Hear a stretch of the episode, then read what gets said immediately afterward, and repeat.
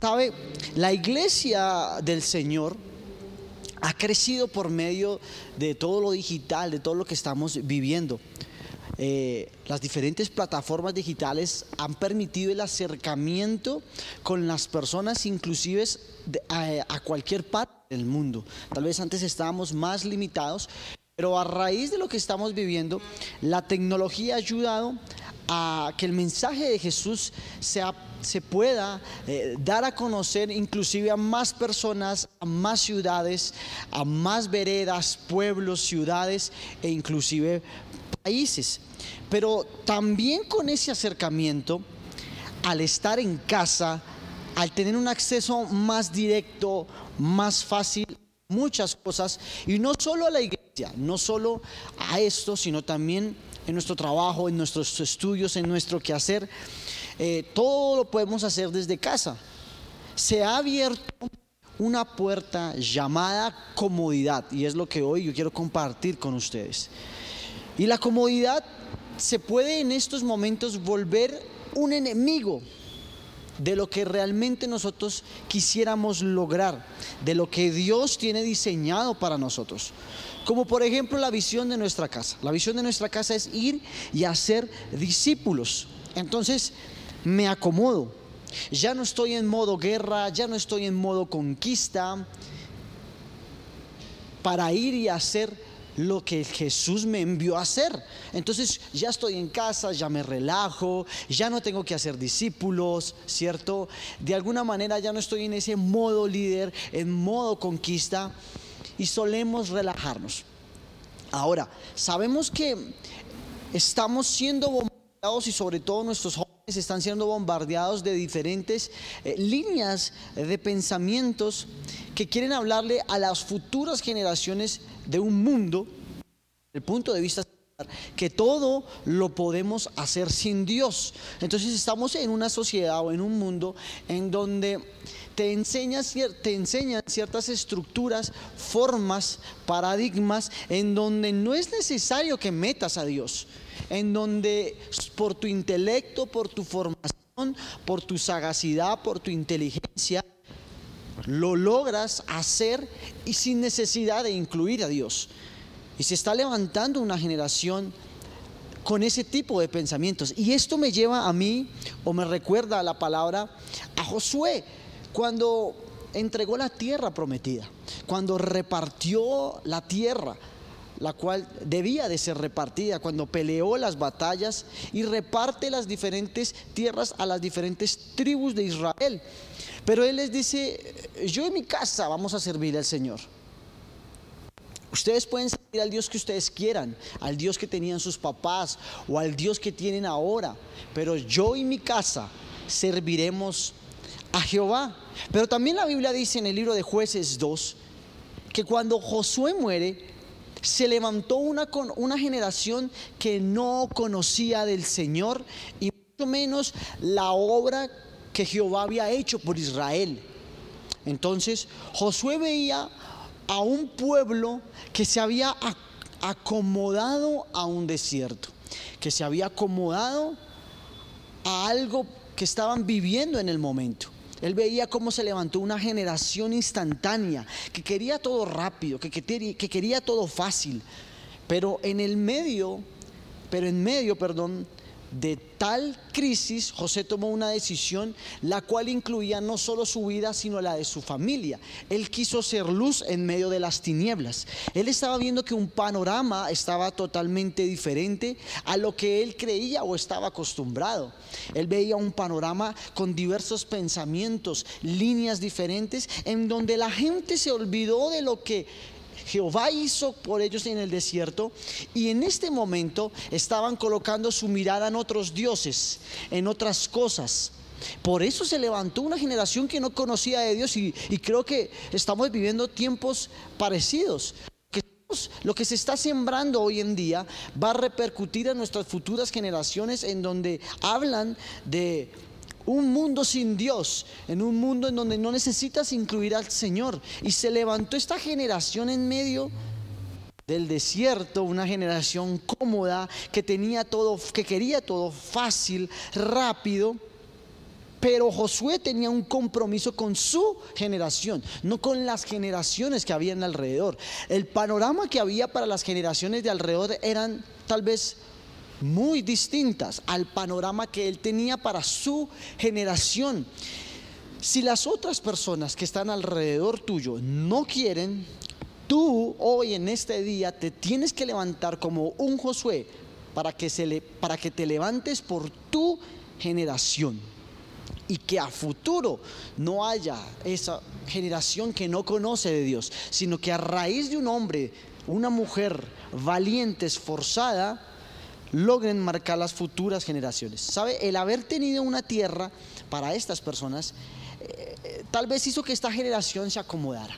El hecho de haber estado tanto tiempo en el desierto, solo tierra, hambre, recordemos que vienen de un desierto donde no conocían qué era la leche, no sabían qué era la miel, no sabían qué eran pastizales, no, no, era una tierra próspera y se dejaron engañar por su alrededor y cuando llegan a la tierra prometida se dejaron engañar y se acomodaron. Tal vez esa no era la última estación que Jehová tenía para con el pueblo de Israel. Tal vez la actitud que tenía que tener el pueblo de Israel era diferente a la que estaban tomando en este momento. Se estaban acomodando en esta tierra prometida. Y esto quiero que hoy usted me acompañe a la palabra del libro de Segunda de Samuel, capítulo 11 del verso 1 en adelante, que habla definitivamente de las consecuencias de acomodarse y habla del rey David. Así que usted palabra, acompáñeme ahí a segunda de Samuel, capítulo 11 del verso al 9. Dice, el año siguiente, en el tiempo que salen los reyes a la guerra, que David envió a Joab y con él a sus siervos y a todo Israel, y destruyeron a los amonitas y sitiaron a Rabá. Pero David se quedó en donde? En Jerusalén. Y sucedió un día, al caer la tarde, que se levantó David de su lecho y se paró sobre el terrado de la casa real. Y vio desde el terrado a una mujer que se estaba bañando, la cual era muy hermosa. Envió David a preguntar por aquella mujer y le dijeron, aquella es Betsabé, hija de Eliam, mujer de Urías Eteo. Y envió David mensajeros y la tomó y vino a él y él durmió con ella. Luego ella se purificó de su inmundicia y se volvió a su casa y concibió a la, concibió a la mujer y envió a hacerle saber a David diciéndole, estoy encinta. Entonces David envió a decir a Joab, envía a Urias Eteo y Joab y Joab Urias a David. Cuando Urias vino a él, David le preguntó por la salud de Joab y por la salud del pueblo y por el estado de la guerra. Después dijo David a Urias, desciende tú a tu casa y lava tus pies. Y saliendo Urias de la casa del rey, le fue enviado presente de la mesa real, un regalo.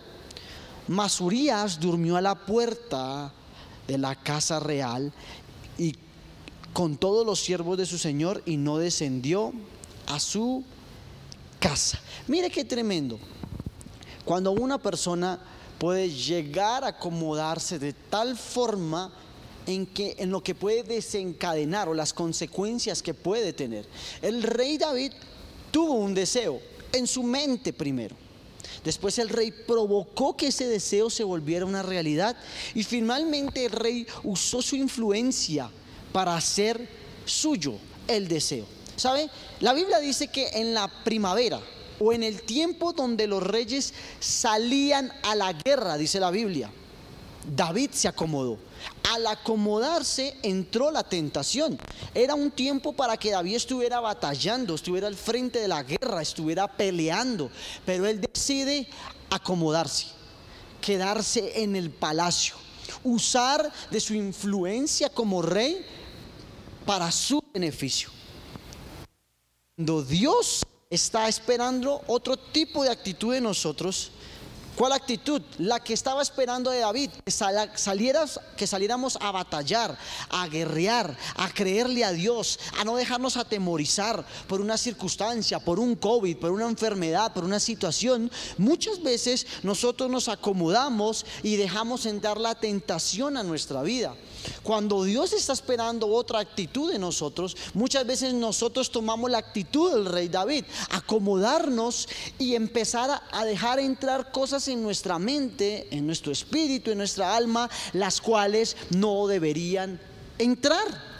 Tal vez David estaba acomodado, tenía mucho tiempo y empezó a mirar muchas redes sociales, empezó a mirar lo que no tenía que mirar.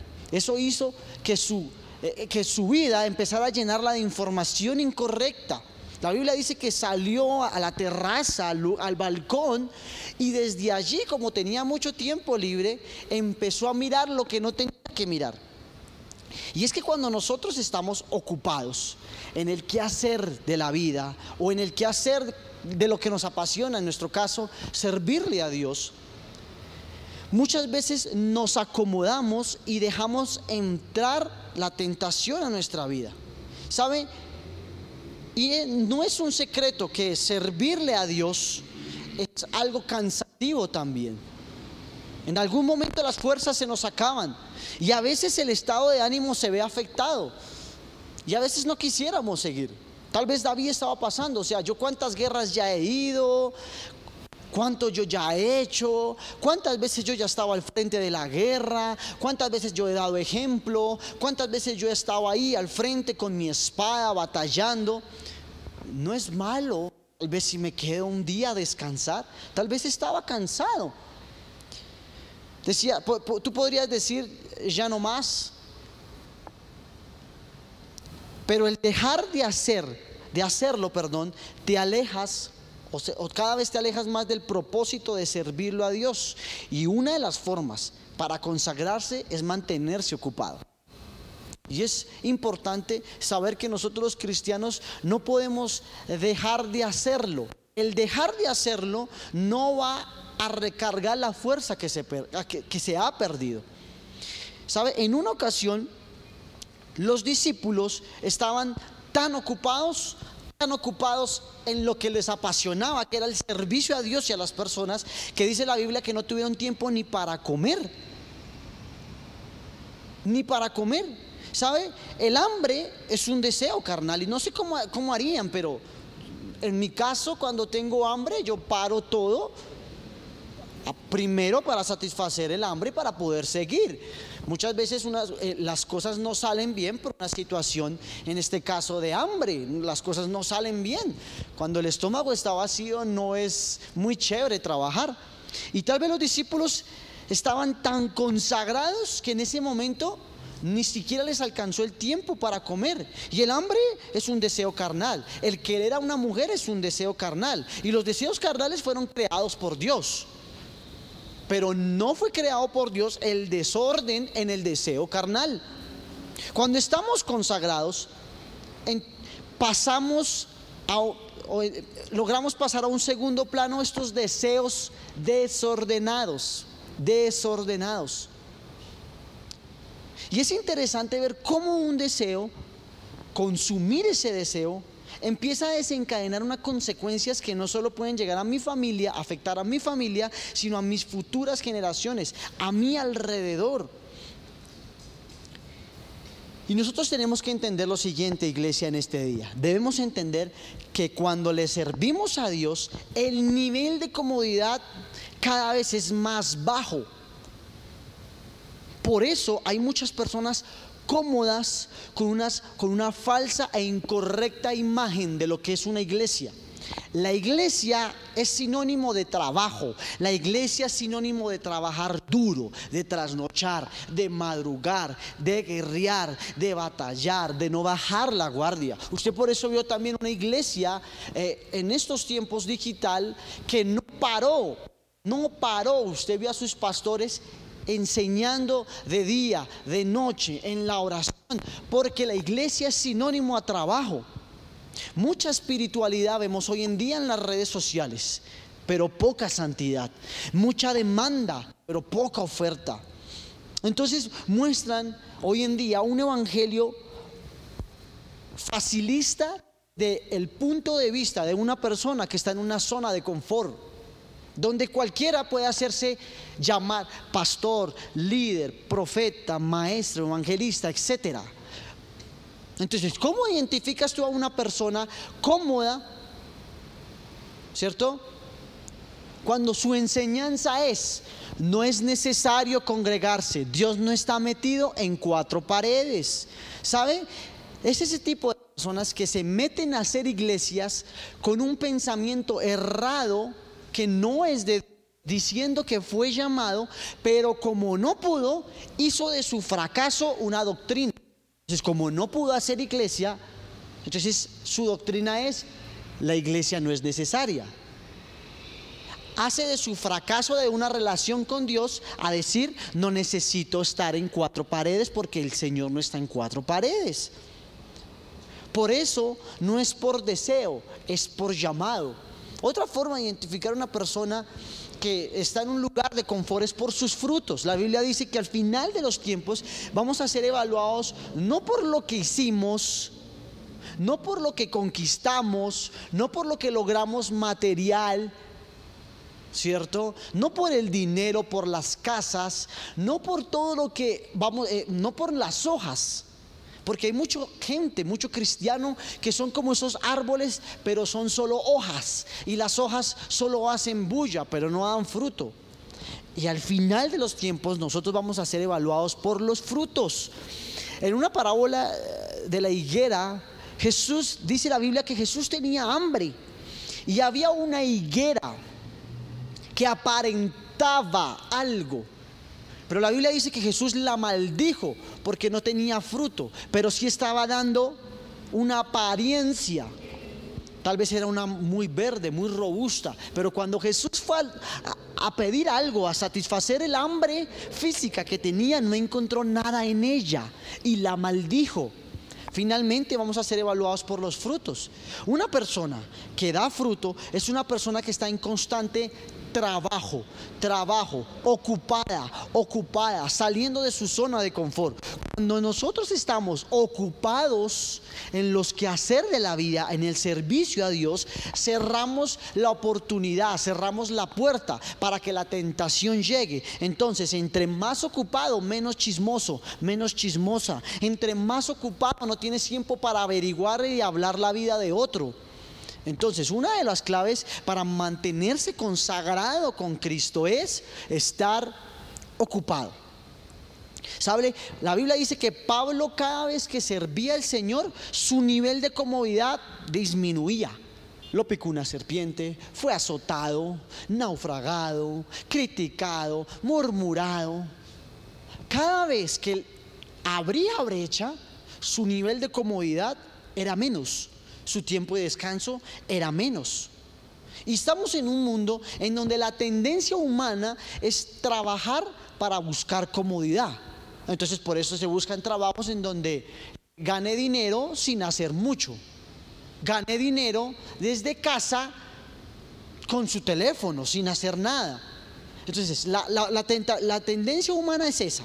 Cada vez lo fácil, lo instantáneo, como lo, lo vivía el pueblo de Israel, ¿cierto? Para cada vez estar más atado y metido en una zona de confort. Y la tendencia del Señor Iglesia hoy es, trabaja más para tener más incomodidad. Y es real. Entre más trabajas, más cosas tienes que hacer, más enfocado, más consagrado estás. Así que yo hoy en este día te animo, te exhorto para que no te acomodes. En la incomodidad está el éxito, iglesia. En la comodidad está la tentación. Los discípulos en la comodidad se quedaron dormidos. Les dice Jesús, vamos a orar. Estaban muy cómodos y se quedaron dormidos. Y orar no es fácil. Orar demanda de un esfuerzo. Orar demanda de alguna manera de salir de nuestra zona de confort para no quedarnos dormidos. Los discípulos estaban muy dormidos. Ahora dice, tú puedes decir, no, pero Andrés, yo llevo 15, 20 años en el ministerio, llevo haciendo grupos, discipulados, eh, ya estoy cansado, ya no es necesario seguir. Déjame decirte algo. si tienes, eh, de alguna manera, si es válido cansarse. Claro que sí, el mismo Jesús lo vivió. Lo que no es válido es parar de hacer lo que te apasiona por el cansancio. Y en este reino, el dejar de hacer las cosas no necesariamente te va a ayudar a reponerte del cansancio. Así que nosotros necesitamos recuperar las fuerzas. Pero ¿cómo recuperamos las fuerzas en medio del quehacer, del servicio a Dios? La Biblia dice que Jesús estaba trabajando, predicando el Evangelio. Dice que había más de cinco mil personas, todo el día lo habían seguido, todo el día estaban escuchando sus enseñanzas, habían caminado por mucho tiempo. Usted ya conoce esa historia. Y terminando de predicar, le dice a sus discípulos, vayan, ¿cierto? Adelántense ustedes y yo los alcanzo. La Biblia dice que los, obviamente los discípulos también estaban cansados, pero ellos emprendieron la orden que Jesús les dijo. Mientras tanto, mientras que ellos estaban en, en, río adentro, en mar adentro, perdón, ellos, Jesús, dice la Biblia que se apartó a orar. La mejor forma de recargar baterías es estar conectado con el Señor. Cuando estás conectado con el Señor, el Espíritu Santo viene a renovar las fuerzas, pero sin parar de hacer la causa, porque la causa sigue, iglesia. El ir y hacer discípulos sigue, la visión sigue. Y Jesús dice que cuando recargó fuerzas, ¿cierto? Llegó ante la presencia del Señor, después dice que se fue al encuentro de sus discípulos. Y aquí está la diferencia cuando una persona, un líder, un servidor, se quema, no renueva sus fuerzas. La Biblia dice que cuando Jesús se acercó, los discípulos iban remando en, con viento contrario. O sea, estaban haciendo más fuerza. O sea, ahora analice esto. Vienen de un día cansados, trabajar todo el día y ahora están remando y para rematar están remando en viento contrario. Más fuerza, más demanda, más esfuerzo. Y dice la Biblia que Jesús se acercó a ellos, ¿cierto? Caminando sobre el mar. Y ellos le confundieron con un fantasma. ¿Por qué? Porque cuando, cuando hay fatiga, cansancio, empezamos a confundir lo que es de Dios con fantasmas, con el diablo. Cuando estamos cansados, no tomamos el tiempo para renovar las fuerzas, nos quemamos. Y la Biblia dice en el Salmos, en paz me acostaré y asimismo dormiré, porque solo tú me haces vivir confiado. Solo Él hace cargar tus fuerzas. Solo Él hace renovar tus fuerzas. Solo en Él hay descanso. Y volviendo de David, vemos a un rey que se acomodó, que se acomodó, que hizo de su deseo aquí, lo planeó, lo maquinó y luego usó su poder de influencia para cometer a cabo ese pecado.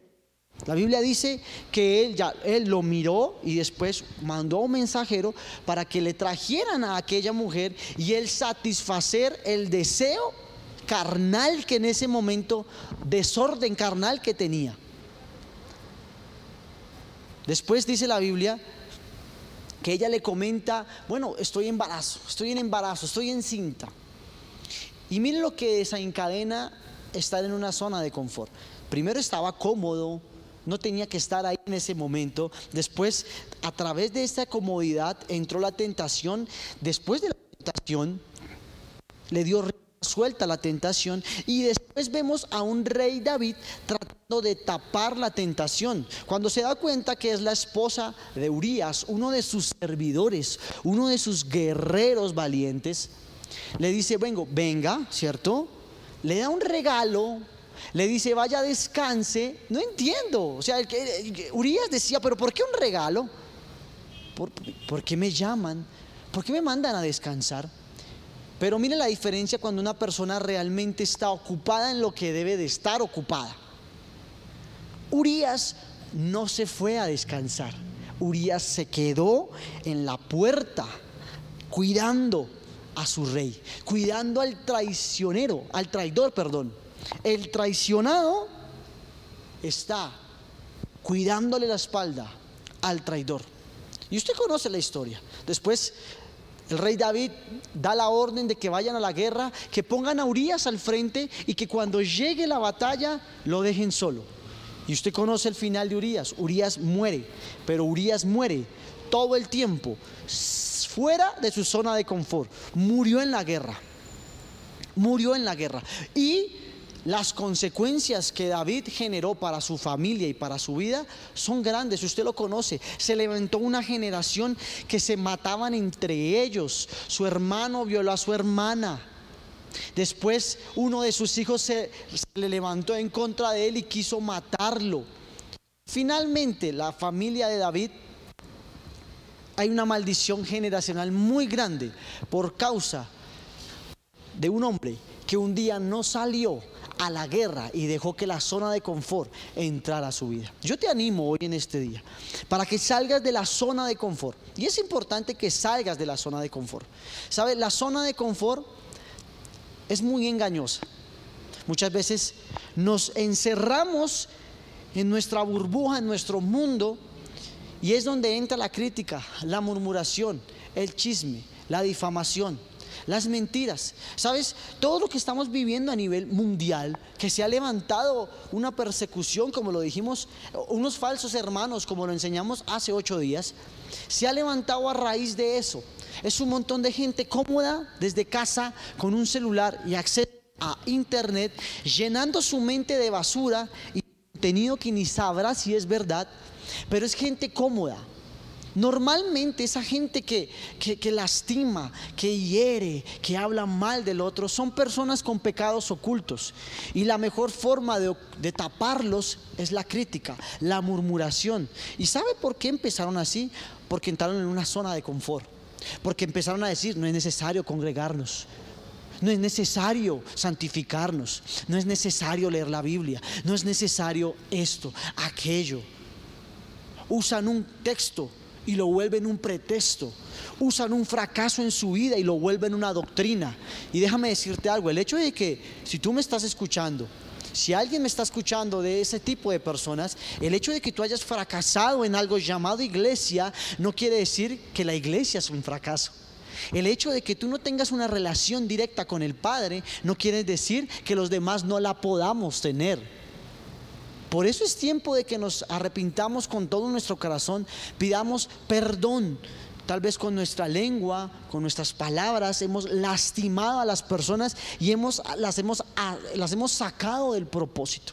¿Y por qué están enseñando tanto eso, Andrés? Llevan mucho tiempo, bueno, varias semanas enseñando falsos hermanos, faltas doctrinas, porque estamos en los últimos tiempos, estamos en esa iglesia que habla de Apocalipsis, en donde entran falsos hermanos, falsos profetas introducidos en la iglesia de Cristo a sacar de la libertad a la gente la cual Dios ya la, la sanó y la liberó. Estamos en esos tiempos, estamos en una generación Z si sabía cuál es esa? La generación Z es esa que del internet, lo fácil, lo instantáneo. Y eso tan fácil no es tan bueno. Eso tan rápido, tan instantáneo no es bueno. El Señor no es un Dios instantáneo. El Señor es un Dios de procesos. Al Señor le hubiera quedado más fácil haberle saltado el proceso a su hijo y no haberlo tal vez hecho pasar por la cruz, haberle evadido ese proceso, pero era necesario el proceso de 30 años de Jesús como hombre, después de 30 años como ministerio, era necesario los procesos, era necesario que Jesús viviera persecución, era necesario que Jesús perdiera, que sintiera, que doliera, que lo lastimaran, que lo traicionaran lo crucificaran. Era necesario. No estamos en una generación en donde quiere todo fácil, todo eh, de procesos, todo lo Estamos en una generación en donde todo lo quieren fácil, rápido, instantáneo. Y déjeme decirle algo así, algo hoy en este día. Eso tiene unas consecuencias y las consecuencias puede acomodar. Usted se puede acomodar y detrás de esa de, eso, de ese acomodamiento puede llegar la tentación. Detrás de ese acomodamiento puede, puede salir y mirar y desear lo que no es tuyo, tomar lo que no es tuyo y después vas a ver cómo repercute, no solo en tu vida, sino en las futuras generaciones. Así que yo hoy te animo, te exhorto, para que no seamos esa generación la cual se levantó después del desierto.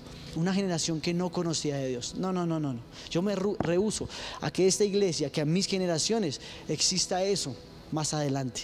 Y usted también hoy tiene que tomar esa actitud valiente de Josué y decir, yo y mi casa, no sé usted, no sé usted, no sé usted, no sé usted, no sé usted, no sé mi alrededor. Sírvale a los dioses de sus padres, a los dioses de los amorreos, al que usted quiera. Pero yo y mi casa serviremos al Señor. Yo y mi casa serviremos a Jehová. No sé usted, pero yo, mis hijos, mi esposa y mis futuras generaciones le serviremos al Señor. Porque yo no quiero que se levante una generación cómoda, instantánea, que todo lo quiere rápido, fácil. Yo no quiero eso para mí. Yo creo en los procesos. Y como creo en los procesos, también creo en los sucesos. Pero sé que sin el proceso no voy a ver el suceso. Así que hoy es un buen tiempo para que desacomodemos nuestra vida, que salgamos de esa zona de confort, que salgamos eh, de lugar de facilismo. Que si tal vez has estado cansado, válido, bien, importa, es válido cansarse. Lo que no es válido quemarse, lo que no es válido es dejar de hacerlo por el cansancio. Es que Andrés, yo ya no hago el grupo de amistad porque la gente paga mal. No importa, tú le sirves a Dios, no a la gente. Tu mirada debe estar primero puesta en Dios, no en las personas. No, pero es que ya llevo 20 años con el discipulado y eso, lo otro. Yo no veo el fruto, yo no veo la necesidad de hacerlo. ¿Para qué? ¿Para qué? Porque tú y tu casa servirán al Señor. ¿Qué importa a los que estaban alrededor tuyo? Tal vez has estado sembrando en hombres y mujeres que llevan 10, 15 años contigo, salen y se van. No importa que ellos sirvan a los dioses que quieran, pero tú y tu casa le servirán a Jehová. Tú y tus hijos le servirán a Jehová. No importa. Así que hoy yo te animo, te exhorto en el nombre de Jesús para que te levantes y salgas de esa zona de confort y que le digas al Señor, Señor, heme aquí, envíame a mí. No envíalo a Él, envíame a mí, Señor. Saca toda zona de confort, todo lugar de, de placer, porque el placer trae eso, Señor. En el nombre de Jesús. Y te pedimos que hoy en este día hables a nuestras generaciones, hables a nuestra vida, nos desacomodes y que podamos volver a retomar el rumbo, la visión, el propósito por el cual tú me plantaste en esta tierra, en el nombre de Jesús.